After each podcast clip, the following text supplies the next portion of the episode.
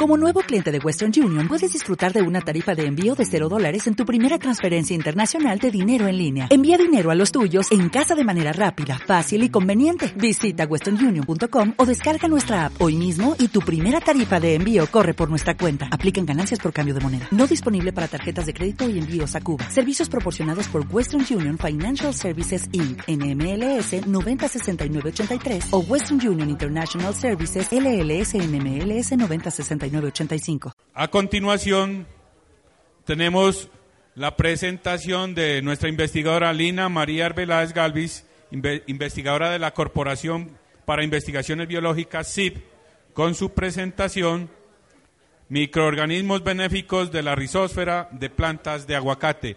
Esta es continuidad del componente de agrobiodiversidad. Seguiremos hablando de los aspectos genéticos. Bueno, buenos días, eh, tardes. Eh, soy investigadora, mi nombre es Lina María Arbeláez, soy investigadora de la Corporación para Investigación Biológica CIP. Hacemos parte de la alianza del proyecto de regalías y estamos enmarcados en el subproyecto de agrobiodiversidad. El nombre entonces del proyecto es Microorganismos Benéficos de la Rizósfera de Plantas de Aguacate.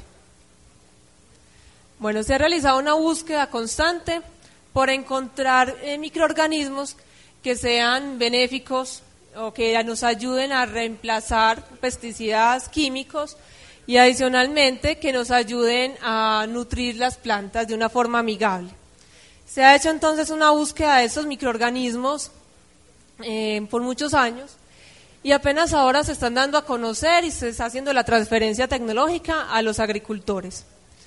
Una vez que el microorganismo se selecciona, se identifica, se le hacen una serie de pruebas, eh, se postula para hacer una formulación. Las formulaciones entonces solamente son presentaciones en las cuales se encuentra el microorganismo y la molécula eh, de ese microorganismo, la cual tiene esa actividad, ya sea de fertilizante o de antagonista o controladora de plagas o enfermedades, y posteriormente lo que hace la formulación es darle esa viabilidad y estabilidad a ese microorganismo o a esa molécula obtenida a partir de ese microorganismo. Posteriormente, entonces luego se hace la formulación y si tiene los eh, parámetros de calidad y es aprobado por el gobierno, entonces se pasa a la etapa de comercialización.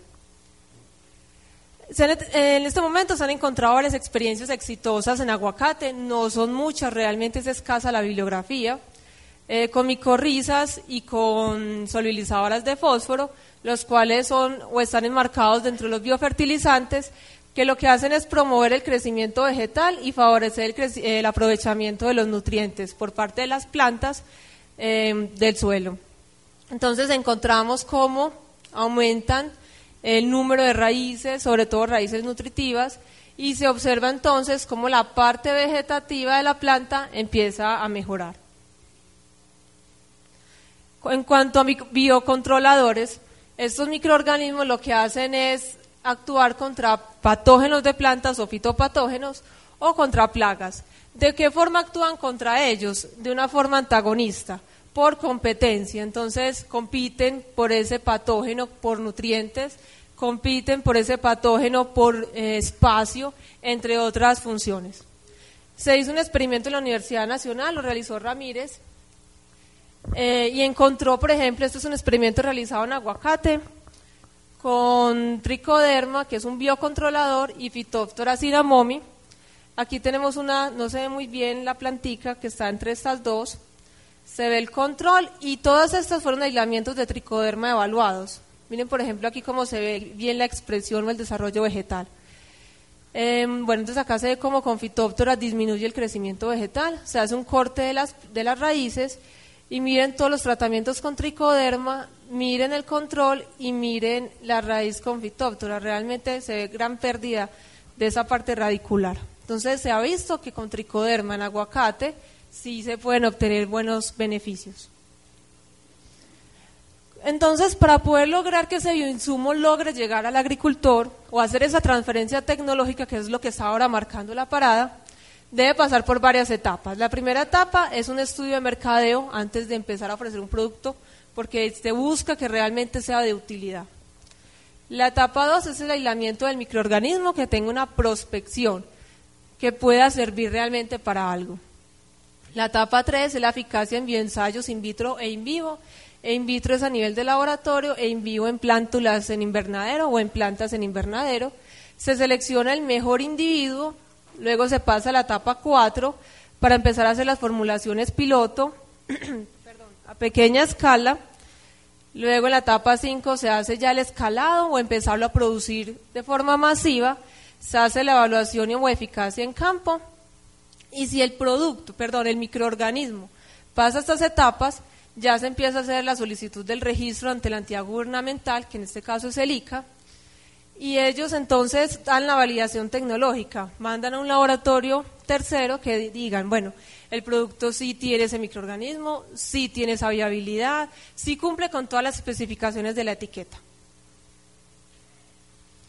Entonces nosotros en el proyecto proponemos buscar esos microorganismos promotores del crecimiento, que son los biofertilizantes y biocontroladores. Dentro de los biofertilizantes tenemos los hongos micorrizicoarbusculares, que son las famosas micorrizas, y las bacterias solubilizadoras de fósforo. ¿Cuál va a ser el beneficio? Que potencien la nutrición de la planta y brinden protección a ella, para que se adapte adecuadamente en un agroecosistema. En cuanto al biocontrolador que seleccionamos fueron los tricodermas. Hay muchos tipos de biocontroladores, pero escogimos tricoderma. Así se ve la colonia en laboratorio, un cultivo eh, sintético. Así se ve la morfología del hongo en microscopio. Ese está a 10X. Y entonces tenemos una raíz y este es tricoderma y lo que hace es aumentar o estimular la respuesta inmune de la planta, compite con otros patógenos, otros hongos, otros microorganismos por espacio, por nutrientes, produce enzimas que son capaces de degradar la pared de esos microorganismos, entre otras muchas funciones, como también eh, producir hormonas, fitohormonas. Bueno, entonces la idea era evaluar qué actividad tenía ese antagonista frente a dos patógenos muy importantes en aguacate, que son Phytophthora cinnamomi, que es el causante de la pudrición radicular. Miren aquí unas raíces sanas y cómo las va deteriorando. Estas son raíces enfermas. La principal sintomatología es el amarillamiento foliar, marchites de hojas, retraso en el crecimiento, muerte de yemas apicales y laterales, floración excesiva, producción abundante de frutos, pero con calibre muy bajo, sin maduración prematura en el árbol. El otro entonces patógeno, pero ya a nivel de post cosecha, de gran importancia es Coletotrichum sp. Se encuentra entonces asociado a frutos, hojas, flores y ramas. En frutos eh, causa manchas y posteriormente la necrosis del tejido. En hojas es lo mismo, da luego una clorosis porque disminuye la tasa fotosintética y luego puede provocar defoliación. En flores provoca la caída de aborto del fruto y en ramas eh, manchas circulares y posteriormente da necrosis.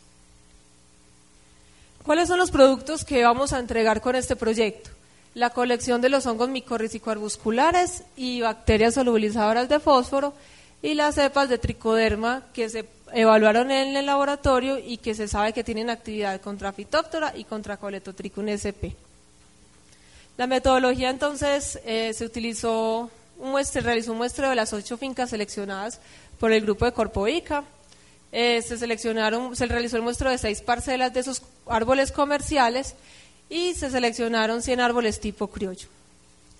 Gracias entonces al apoyo de Corpovica en todo este proceso, ellos nos llevan, nos enviaban las muestras de raíces al laboratorio. Debían haber raíces nutritivas para poder también hacer el aislamiento de los de las micorrizas.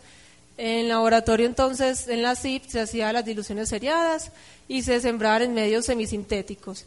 Los hongos fueron aislados entonces por compatibilidad morfológica y las bacterias solubilizadoras de fósforo, como el medio es un medio semisintético que tiene un fósforo inorgánico, se sembraban y se veían cuál tenía mayor capacidad de biodegradar y de solubilizador, perdón, y luego se hacía la purificación, aquí tienen las bacterias ya puras, y luego se hacía la conservación a menos 20 grados centígrados, para posteriormente hacer el registro de las colecciones.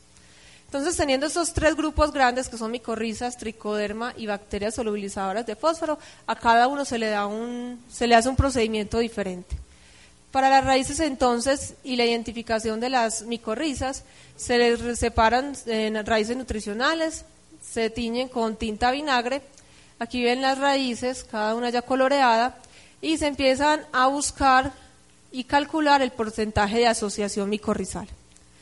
Adicionalmente, entonces, los que dieran el mejor porcentaje, se les hacía a esos suelos una extracción de esporas, luego se sembraban o multiplicaban en plantas modelo y luego se hace la caracterización de morfotipos. Los resultados que encontramos fue que si los criollos realmente tienen un mayor porcentaje de asociación, miren cómo entonces la curva del histograma tiende a casi el 90%. En cambio, con los comerciales, a pesar de que no es tan bajo, sí se observa que no, que la mayoría de la población está entre el 90 y el 70%. Entonces, una vez seleccionadas las mejores, se procedía a colectar los suelos, el grupo de Corpovica no lo colectaban, no los enviaban y luego hacíamos la multiplicación en las dos plantas modelos, que es braquiaria y sorgo. Luego se eh, sometían a la esporulación para luego hacer la extracción de esas esporas y un experto de la Universidad de Antioquia nos está entonces colaborando con la identificación. Hasta el momento entonces encontramos familias glomeráceas y gigasporáceas. Con respecto a los resultados de las bacterias solubilizadoras de fósforo, eh, fueron demasiadas. A partir de cultivos comerciales se obtuvieron 1029 bacterias y de cultivos criollos 436. Eh, de los criollos que muestrearon eh, diferentes en Urabá, los diferentes eh, municipios. Eh, las bacterias entonces seleccionadas de los cultivos comerciales solamente se seleccionaron con mejor actividad 19.6% y de criollos el 34.4%. Miren que a pesar de que hubiese menos cantidad tenían mejor actividad. De esos entonces se hizo otro tamizaje para poder manipular esa colección que fuera de fácil trabajo y se, le volvieron a seleccionar las de mejor actividad y se, se, separaron 55 bacterias y 104. Esas se les hizo una coloración diferencial por el gram, se hizo la caracterización microscópica y se encontró que la mayoría eran bacilos gram negativos. Bueno, entonces ya con el biocontrolador tricoderma encontramos, solamente se aislaron 100 individuos, se les realizó un monospórico y se conservaron en glicerola 20% a menos 20 grados centígrados. Se hizo la prueba de antagonismo frente a coletotricon. Esta es una colonia in vitro de coleto y esta es una colonia in vitro de fitóftora. ¿Cómo se hacen las pruebas de antagonismo? Se coloca tricoderma en un extremo y en el otro extremo se coloca fitóftora o coletotricon, el patógeno se, le da una ventaja a, ambos patógenos porque tienen un crecimiento muy lento. Eh, bueno, entonces se esperan ocho días y se va evaluando, se va haciendo el cálculo del área bajo la curva y se determina el porcentaje de inhibición. Adicionalmente, se evalúa la capacidad micoparasítica de este hongo. Aquí les muestro la escala entonces de los grados según la escala de micoparasitismo. Grado 1, miren que no coloniza, el tricoderma no coloniza la colonia del patógeno. En el grado 2, solamente un cuarto. En el grado 3, la mitad de la colonia. En el grado 4, el micelio del hongo de tricoderma invade totalmente la colonia. Y en el grado 5, esporula, el esporula verde como una forma de acérbulos. Aquí se ven. Eh, bueno, entonces, como conclusión, o resultados, perdón, se encontró que para Phytophthora todos subieron nivel 5, todos colorizaron totalmente la colonia y esporularon sobre ella. A nivel de microscopía, miren entonces, esta es eh, la estructura de, de y cómo alrededor las cifras de tricoderma lo van enrollando, de forma que con la producción de enzimas degradan eh, la pared celular de, esta, de este microorganismo. Con respecto a coletotricon, si existieron eh, perdón, micoparasitismo desde grado 1 hasta grado 5. Sí presenta mayor resistencia al control.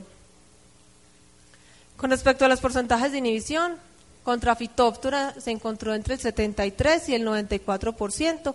Estos fueron los aislamientos que presentaron esos eh, porcentajes de inhibición. Para Coletotricum solamente encontramos cuatro que presentaron porcentajes de inhibición entre el 72 y el 91.5. Corrobora lo del micoparasitismo, que en verdad es difícil de controlar este hongo. Entonces buscábamos un hongo, una cepa, un aislamiento de tricoderma que fuera capaz de controlar fitóptora y de controlar eh, coletotricum. Encontramos entonces la cepa C32, perdón, el aislamiento, el cual tiene muy buena capacidad antagónica frente a, a fitóptora y frente a coletotricum. Ya entonces con ese aislamiento se lleva a pruebas de, se, está llevando en este momento a pruebas en campo, se seleccionó una finca, la cual presentaba síntomas de fitóptora, se le aisló, fue diagnosticada, se hizo la producción del inóculo en de tricoderma, se hizo la inoculación y se empleó un diseño experimental de bloques completamente al azar.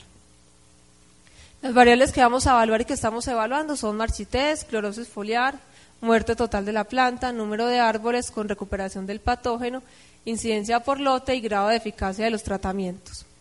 En conclusión, entonces, encontramos que realmente la diversidad microbiana asociada a los árboles que se muestrearon es muy buena, tiene muchos microorganismos benéficos que tienen un gran potencial para llevarlos a cultivos comerciales y hacer transferencia tecnológica. De esa forma, entonces, disminuiría el uso de fertilizantes y fungicidas sintéticos. Cuando entonces recuerden, les hablaba del formulado, ¿en dónde estamos nosotros hasta acá? Ya hicimos el aislamiento de los microorganismos, hicimos los ensayos in vivo e in vitro, vamos en la validación de la molécula para entonces terminar los ensayos en campo y eso es lo que nos falta. Siempre son años, porque ya llevamos tres años trabajando en esto. Pero la idea es poder llegar hasta acá y poder entregar un producto de calidad. Muchas gracias.